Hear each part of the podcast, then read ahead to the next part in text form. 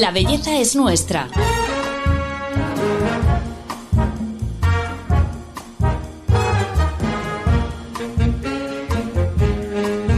Un podcast de Telva.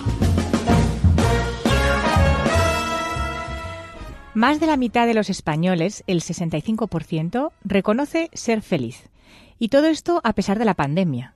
Pero, ¿qué es realmente la felicidad? ¿Una emoción pasajera? ¿Una sensación de calma y bienestar? Hoy vamos a descubrirlo.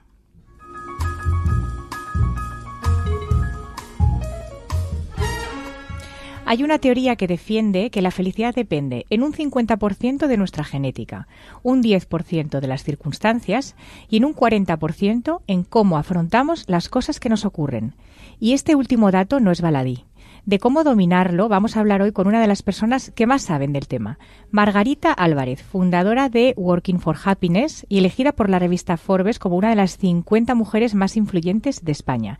Es experta en felicidad. Margarita, bienvenida. Muchas gracias, Paloma. Bueno, lo primero, yo creo antes que empezar a hablar de, esto, ¿nos podrías definir qué es la felicidad? Porque yo creo que es un concepto que, confundimos, ¿no? Con, la emoción, con... Cuéntanos. Pues mira, yo creo que es más fácil definir lo que no es que lo que es, porque al final la felicidad es algo, por lo que es tan, complejo y por lo que llevamos tantos miles de años trabajando sobre ella, porque Aristóteles ya, ya hablaba sobre la felicidad, es porque cada uno la definimos y la sentimos de una manera diferente. Lo que pasa es que hoy en día la confundimos muchas veces con la alegría. Hemos confundido lo que es la felicidad y nos la llevamos al territorio de la alegría y eso nos lleva a la tiranía de la positividad, a esta sensación de que siempre tienes que estar bien, de que, que, bueno, porque te pase lo que pase, es tu responsabilidad estar bien y aceptarlo y asumirlo y tirar para adelante. Y esto genera mucha frustración. La felicidad tiene mucho más que ver con emociones como la serenidad, la paz interior, la tranquilidad, la satisfacción con la vida, que con la euforia o con la alegría. Son emociones que también están implicadas, pero son, eh, están en un plano diferente. Entonces, cuando lo confundimos, cometemos un error. Y luego con la felicidad nos ocurre también, cometemos otro error, que es que pensamos que es un estado en el que un día entras y ya está, siempre eres feliz. ¿Tú qué eres? ¿Casado, soltero feliz? No, ¿sabes? la felicidad tiene que ver con momentos, con apreciar determinados momentos, con ser capaz de ver ese lado de la vida eh, que, bueno, pues que te llena mucho. Entonces, eh, cuando cometemos esos dos errores, nos llevamos a la felicidad a un territorio que no es. Y es cuando mucha gente me dice, claro, es que hablar hoy en día de felicidad, claro, eh, yo creo que porque nos la llevamos precisamente a un lado donde no debería estar. La felicidad es compatible con, con emociones negativas. Ya, este, este, este, contexto en el que vivimos, eh, que me ha sorprendido el dato, que un 65% de los españoles reconoce ser feliz. Eh, ¿Cómo valoras tú ese dato? ¿Mucho o poco? Porque el contexto no lo pone fácil. No, el contexto desde luego no está ayudando nada, pero es verdad que los españoles, en general los latinos, cuando nos preguntan por nuestra felicidad subjetiva, la nuestra individual, siempre estamos en un notable, notable alto. Ahora estamos en un notable bajo y probablemente haya descendido un poquito más incluso después de este estudio, porque las condiciones exteriores externas no nos están ayudando. Pero los españoles, en principio, siempre estamos en un notable, siempre tenemos un grado alto y razonablemente alto de optimismo, de positividad con la vida. me, me, gustaría que nos hablaras, has hablado de la frustración por no sentirnos felices, que es como, bueno, un estado en el que también te puedes instalar. ¿Cómo sobrellevamos eso? Pues yo creo que entendiendo, primero entendiendo eso, entendiendo qué es realmente la felicidad, sacándola del lugar donde no le pertenece, eh, olvidándonos de esta sensación de que es estar siempre bien y que la felicidad tiene más que ver con encontrar ese punto y esa paz interior nuestra. Y, luego, bueno, pues entendiendo que, que al final eh, las circunstancias son las que son, pero nosotros tenemos mucho que decir al respecto que, esto tiene mucho que ver con cómo afrontamos nosotros las cosas que nos ocurren. Entonces, la frustración es una emoción que, que, es parte de la vida y que tenemos que asumirla como otras muchas, pero no nos puede generar frustración el estar mal. Es muy importante que la gente entienda que está bien estar mal, que no pasa nada por estar mal, pero que nosotros tenemos que ser quienes medimos cuánto tiempo estás mal, por qué estás mal y cómo salir de ese estado emocional. Eso es lo importante, tener ese conocimiento y ese aprendizaje para conocerte tener ese autoconocimiento para saber manejar tú los tiempos. Hmm, me gusta mucho esto que dices de aprender a estar mal. Es que es muy importante. Es que por eso te digo que muchas veces las personas nos sentimos mal cuando, como nos han repetido tantas veces esto de no, esto de la felicidad depende de ti, con cualquier es cosa. Tu responsabilidad. Es tu responsabilidad. Entonces genera muchísima frustración cuando tú no eres capaz de salir de un estado emocional eh, negativo o de un estado emocional en el que no te encuentras bien. No pasa nada. No pasa nada, es parte de la vida. La tristeza es parte de la vida, la frustración es parte de la vida, el enfado es parte de la vida, los momentos de duelo son parte de la vida. Lo importante es aprender a que son parte de nuestra vida, pero que los manejemos nosotros. El problema es cuando esos estados te manejan a ti o se apoderan de ti. Hmm. Entonces, el tener conocimiento sobre cómo funcionan nuestras emociones y sobre todo nuestro cerebro es muy importante porque te ayuda a regularte tú, que ahí es donde está el secreto.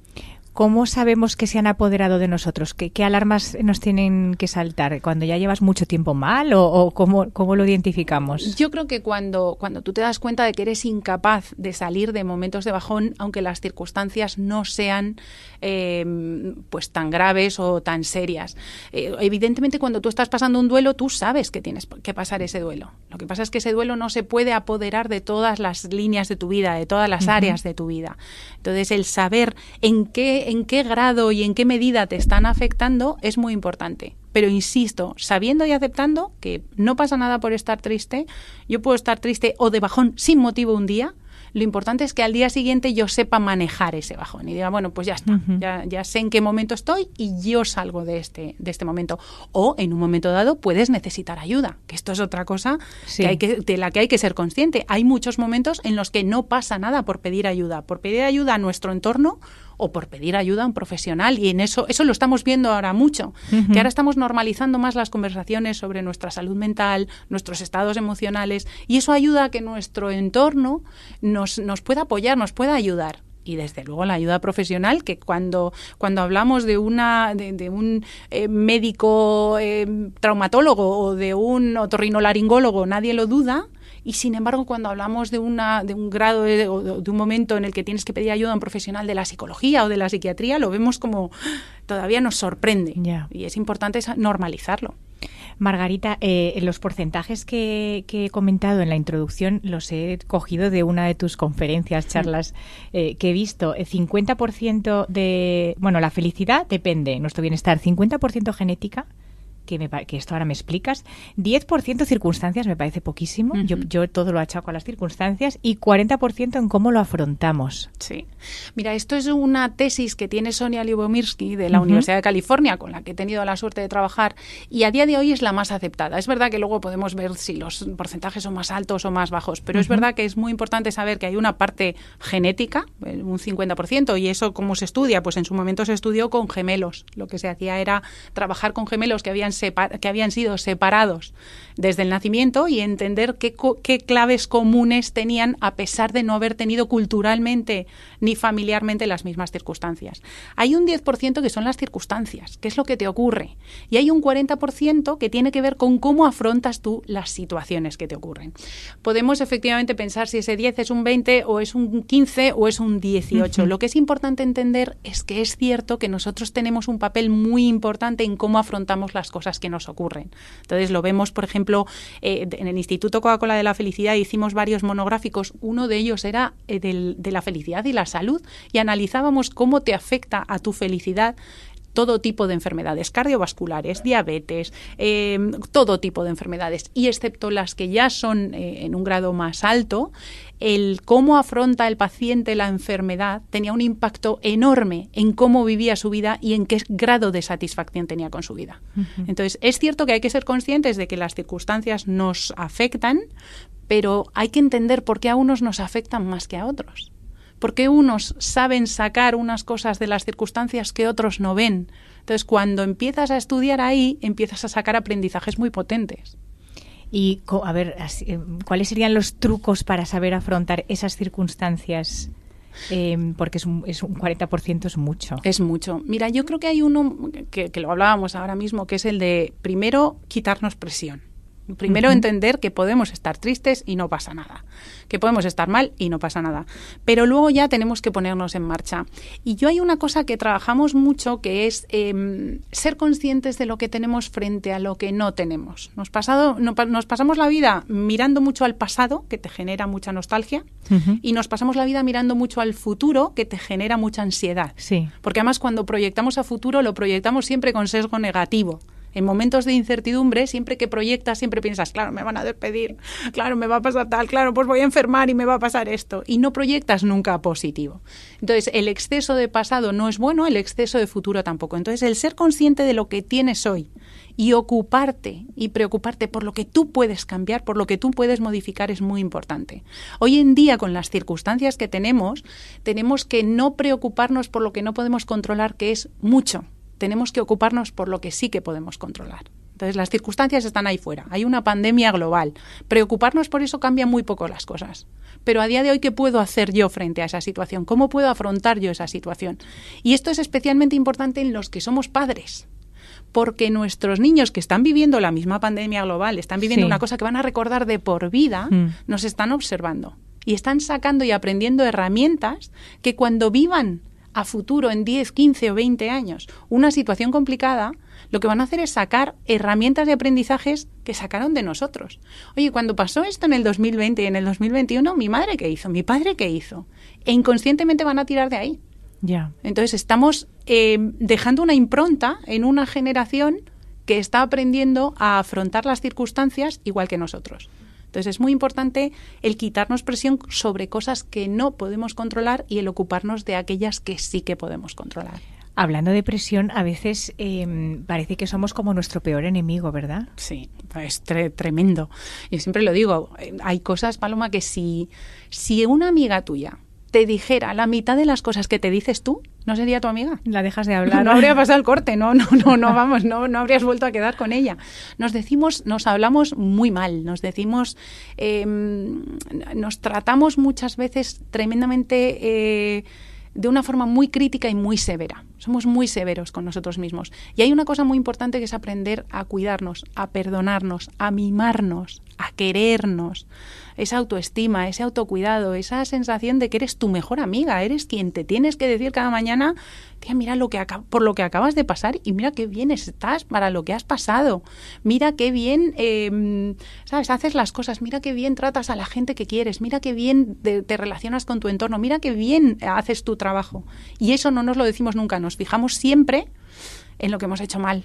Hmm de la importancia de, este bienestar del que estamos hablando y, de la felicidad, tenemos mucho que aprender de, de, un país que se toma muy en serio esto de la felicidad de sus ciudadanos. Vamos a, vamos a descubrirlo.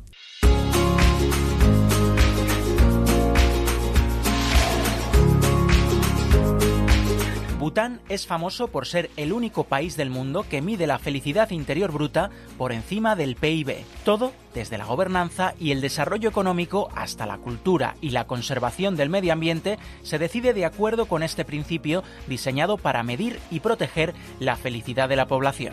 Pero, ¿Cómo mide un país la felicidad? Utilizando un cuestionario de 30 páginas que profundiza en los dominios que se cree contribuyen a la felicidad de una persona. A los participantes se les hacen preguntas tales como ¿con qué frecuencia recitas oraciones o meditas? ¿Qué tan satisfecho estás con la relación que tienes con los miembros de tu familia inmediata? ¿Con cuántas personas cercanas puedes contar si estás enfermo o si tienes problemas financieros? ¿Cómo de libre te sientes para expresar tus ideas y opiniones? Desde su creación hasta hace una década, el censo se ha realizado tres veces. Durante cinco meses se entrevistaron a 7.153 butaneses en todo el país y se concluyó que la felicidad nacional bruta ha crecido y que un total del 91,2% de los butaneses eran felices.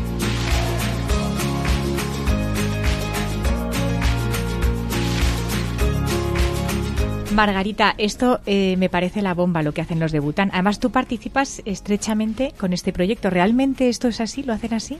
Sí, sí, eh, la verdad es que yo recuerdo que hace unos años recibí una carta, em, pues, pues ya la carta era peculiar, ya un papel especial, ya una cosa muy, muy especial y muy bonita.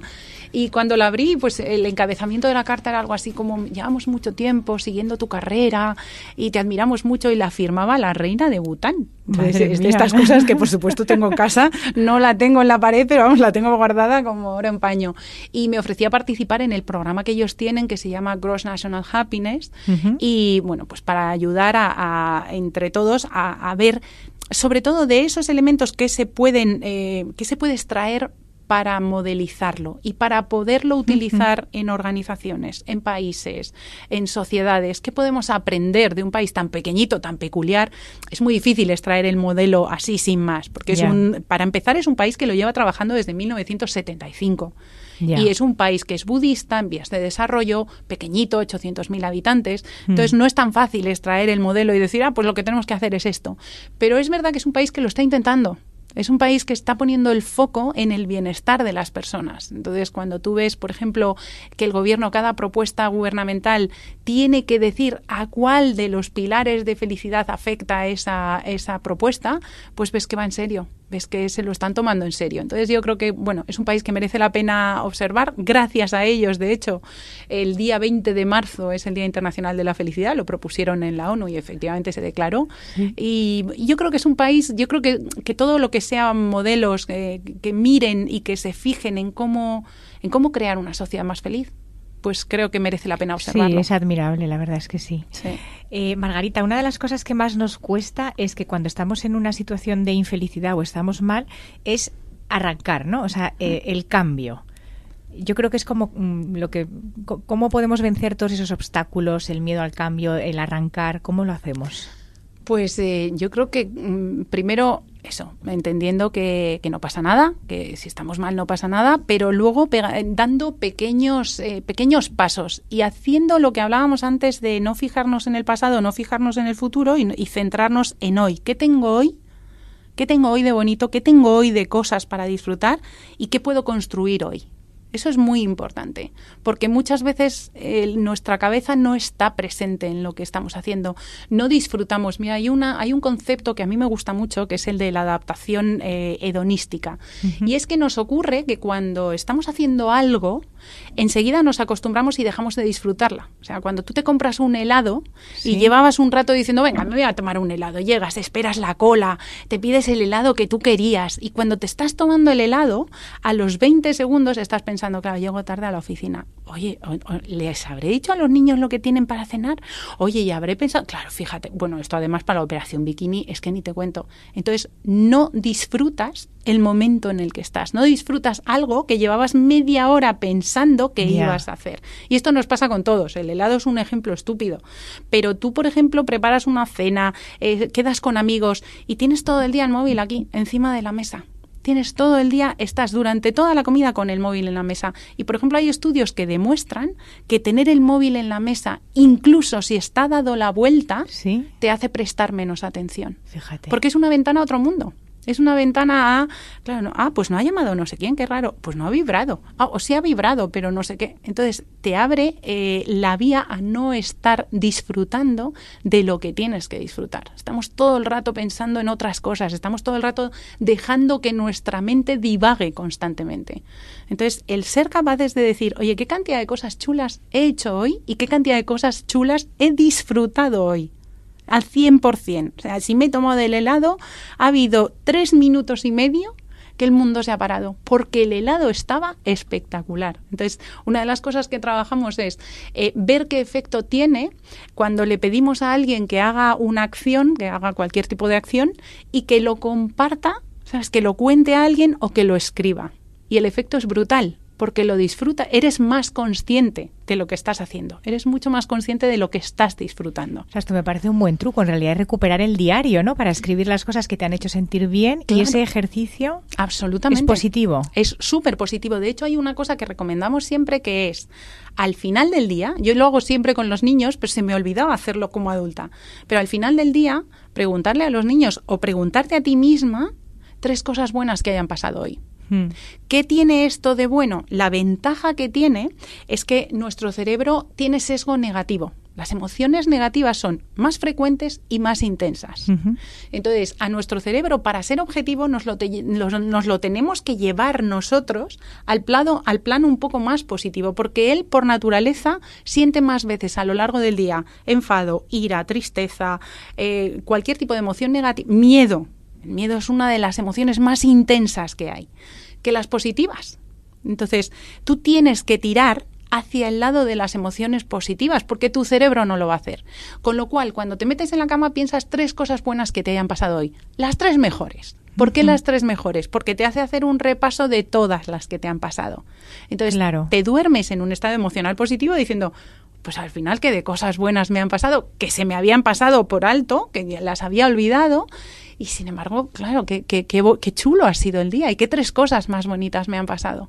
Entonces, hacer ese ejercicio te ayuda mucho a acostumbrar a tu cerebro a no pasar nada por alto. Y lo pasamos constantemente por alto. Hmm. Qué bueno estos ejercicios. También hay otros que tú has mencionado, que, he leído o escuchado que hablas, por ejemplo, del altruismo, que también es muy importante eh, porque segregas hormonas de la felicidad, ¿no? ¿Qué, qué, tipo de actividades hay que, que te ayuden a segregar estas hormonas? A mí me encanta el tema del, altruismo y me gusta mucho porque el altruismo que siempre hemos pensado, cuando empezábamos a, investigar sobre felicidad, yo siempre lo, eh, cuando le preguntábamos a la gente que se declaraba muy feliz, siempre nos decía, tengo muchos actos de generosidad o ayudo a mucha gente o hago voluntariado. Yo pensaba que era anecdótico, yo pensaba, ah, mira, qué majos, ¿sabes? Pensaba que era un tema de buenismo. Pero una de las cosas que se ha descubierto es que cuando tú tienes un acto de generosidad, la parte del cerebro que se activa es la misma, la de la recompensa inmediata, que se activa con el sexo y con la comida. La misma.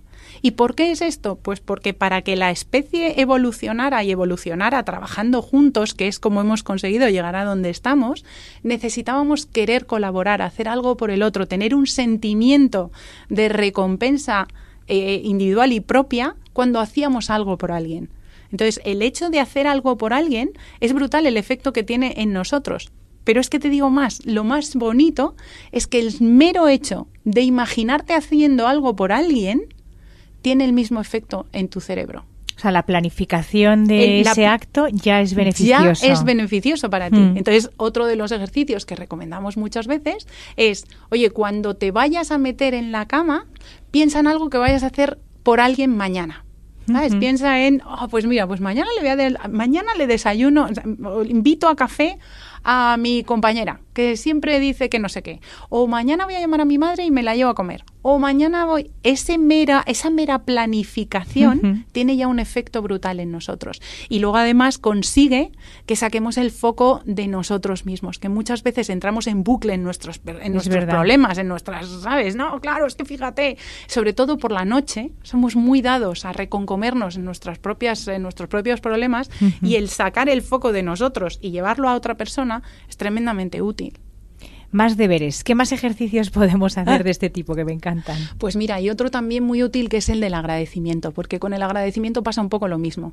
El agradecimiento que puede parecer, bueno, pues sí, pues dar las gracias. Bueno, pues el agradecimiento, el efecto que tiene es que cuando tú piensas en la cantidad de cosas que te pasan a lo largo del día, que son gracias a otra persona, te das cuenta de la cantidad de cosas bonitas que te pasan en el día. Entonces te llevas otra vez, trabajas otra vez en que tu cerebro se lleve, se vaya a ese plano eh, de emociones positivas. Y, entonces una de las cosas que trabajamos mucho es, piensa a lo largo del día en tres personas que hayan hecho algo por ti y que no les hayas dicho nada. O que se lo hayas dicho, pero que te haya impactado. Y coge por lo menos una de ellas y escríbele, mándale un audio, mándale un mensaje, llámale, díselo, lo que tú quieras. Pero haz ese acto de agradecimiento. Entonces, a ti te ayuda, porque, insisto, te ayuda a recordar la cantidad de cosas buenas que te pasan y la cantidad de personas que tienes en la vida que hacen cosas por ti, pero es que encima tiene un efecto en la persona que tienes enfrente que te lo devuelve. Claro. Con lo cual, es un círculo virtuoso eh, que genera el, agradecimiento y que a veces se nos pasa. A veces, eh, bueno, pues, pues das por hecho cosas, ¿no? Eh, tú, tú llegas y te encuentras la cena hecha y la das por hecho, siempre está hecha. Fíjate un poco más, agradecelo dilo, hazlo, hazlo visible. Y eso ayuda mucho a la otra persona, pero sobre todo te ayuda a ti. ¿Se puede cambiar? ¿Se puede llegar a ser como lo que estás describiendo? Si la tendencia que tienes es a, todo lo contrario. Sí, sí, que se puede perfectamente. se puede perfectamente. Yo creo que hay un primer paso para entenderlo. O sea, yo por eso me empeño mucho en que lo, lo primero es que tenemos que tener la información, tenemos que entender cómo funciona nuestro cerebro, tenemos que entender nuestras emociones para luego poder gestionarlo. Pero claro que se puede, lo que pasa es que muchas veces no somos conscientes. El problema es que muchas veces no somos conscientes, pensamos, buscamos muchas veces la felicidad donde no está. Estamos siempre pensando, no, cuando tenga una casa, voy a, no, mm. cuando tenga un coche más grande, voy a ser más, no, cuando tenga tal, y ya tenemos demostrado que, por ejemplo, nos hacen mucho más felices las experiencias que las cosas nos hacen mucho más felices por la planificación, por el disfrute entre medias y porque el recuerdo la memoria se quedan mucho más las experiencias que las cosas. Qué interesante esto. Cuando tú piensas en tu época, cuando pensamos todos en la época prepandémica, cuando decimos todos, no, es que antes sí que éramos felices, y cuando le preguntas a la gente qué elementos eran los que te hacían felices en 2018 que ahora no tienes. Siempre son experiencias. Es verdad. Siempre. Siempre es las cenas, las comidas, las fiestas eh, de 30, de 40. El viaje con tus el amigos. El viaje con tus amigos. Mm. Siempre son experiencias. Y seguimos buscándolo en cosas seguimos pensando que están en cosas. Y las cosas te producen una satisfacción muy breve en el tiempo. Y además, lo que os decía antes, la adaptación hedonística hace que si encima no te fijas y no, y, no te centras en disfrutarlo, se te pasa enseguida. Te compras un coche nuevo que llevabas dos años soñando con ese coche y al mes y medio en el atasco tienes la misma sensación y la misma felicidad que tenías en el coche anterior. Sí. Exactamente la misma. Es alucinante. O sea, que tenemos que cultivar mucho toda la parte de experiencias, más que... Mucho, muchísimo. Esas son las que más te marcan. Lo que tú has vivido con tus padres eh, siempre son experiencias. Siempre son... Cuando mm. tú recuerdas, cuando algunos eh, pues no tenemos la suerte de contar con nuestro padre o nuestra madre, lo que recuerdas cuando miras atrás son momentos son viajes, son cosas que te han enseñado, son días en los que estuvieron contigo y pasaron Nunca piensas en, sí, cuando me regaló, me acuerdo que me regaló aquel bol. No, recuerdas momentos y experiencias. Entonces, eh, nos pasamos la vida pensando en cosas y pensando en que esas son las cosas que nos van a llevar a y se nos olvida que no, que no está ahí. Margarita, tú que trabajas mucho con empresas, eh, está demostrado que un empleado feliz es un empleado más productivo. que es, si nos está escuchando algún jefe, ¿qué es lo que deberían cambiar en las empresas para que esto sea así? Bueno, yo creo que ya lo estamos cambiando. Ya estamos empezando a hablar eh, pues de salud mental en las organizaciones, que hasta hace poco no se trataba, y sobre todo nos estamos centrando mucho en esa recuperación emocional de las personas, porque todos llevamos mucha huella emocional. Y lo que hay que hacer es trabajar con las personas, no con los empleados. Es el momento de trabajar y preocuparte por las personas. Y eso pasa por preguntar qué tal estás, eso pasa por preguntar qué tal está todo tu entorno, eso pasa por preocuparte por la persona, eso pasa por reconocer, hacer reconocimiento de los pequeños logros que la gente está consiguiendo hoy en día que las cosas están tan complicadas. El reconocimiento es una herramienta muy barata y muy útil, tremendamente útil. Y luego el permitir que la gente crezca, que la gente sepa que aporta a tu proyecto, que deja huella. Eso es otro elemento también muy importante, sentirte partícipe de un proyecto y sentir que eres una parte importante y que estás haciendo algo que va más allá es súper útil. Bueno, Margarita, pues tomamos buena nota de todo lo que nos has enseñado y al final de la entrevista siempre pedimos al invitado, a la invitada, que nos dé cinco tips, cinco claves para, en este caso te lo vamos a pedir, para poner en marcha todo este trabajo de eh, búsqueda de la felicidad.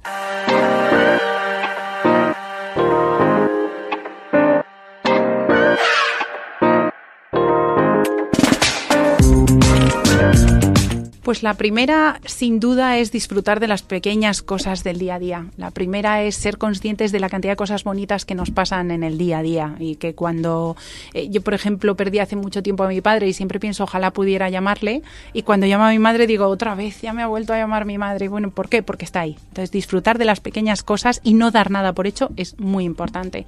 La segunda es hacernos em, eh, esa lista de agradecimientos a lo largo del día. Esa, esa sensación de la cantidad, ese recordar la cantidad de cosas bonitas que tenemos en el día a día. Entonces, hacernos esa lista de tres personas a las que le agradeceríamos algo es muy importante hacerlo cada día, porque notamos una diferencia enorme.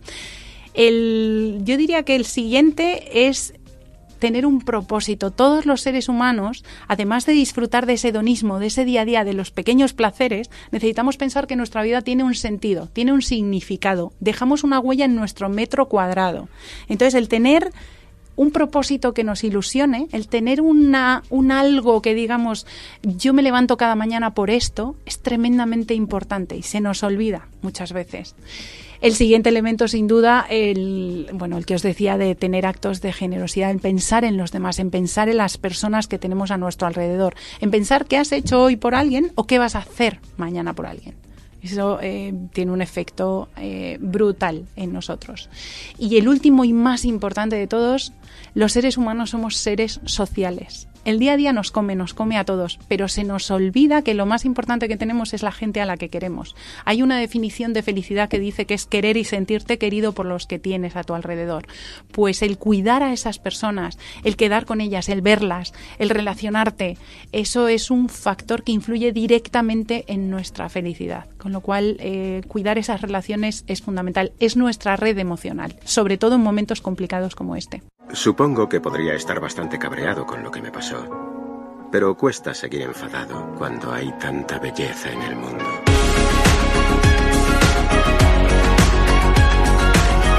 La belleza es nuestra. Un podcast de Telva. Bueno, hasta aquí el capítulo de hoy. Margarita, muchísimas gracias por venir. A vosotros, ha sido un placer. Y hemos tomado súper buena nota de, todos tus... Nos vamos con deberes a casa hoy. sí, os, he puesto a trabajar. Pero bueno, lo conseguiremos. Seguro que sí. Además, eh, em, es el objetivo prioritario del ser humano, ya lo decía Aristóteles. O sea que es un tema muy importante, muy importante y muy serio. Es verdad. Bueno, pues muchas gracias Margarita y a todos vosotros os agradecemos que nos escuchéis siempre y os esperamos en el próximo capítulo de La belleza es nuestra. Hasta pronto.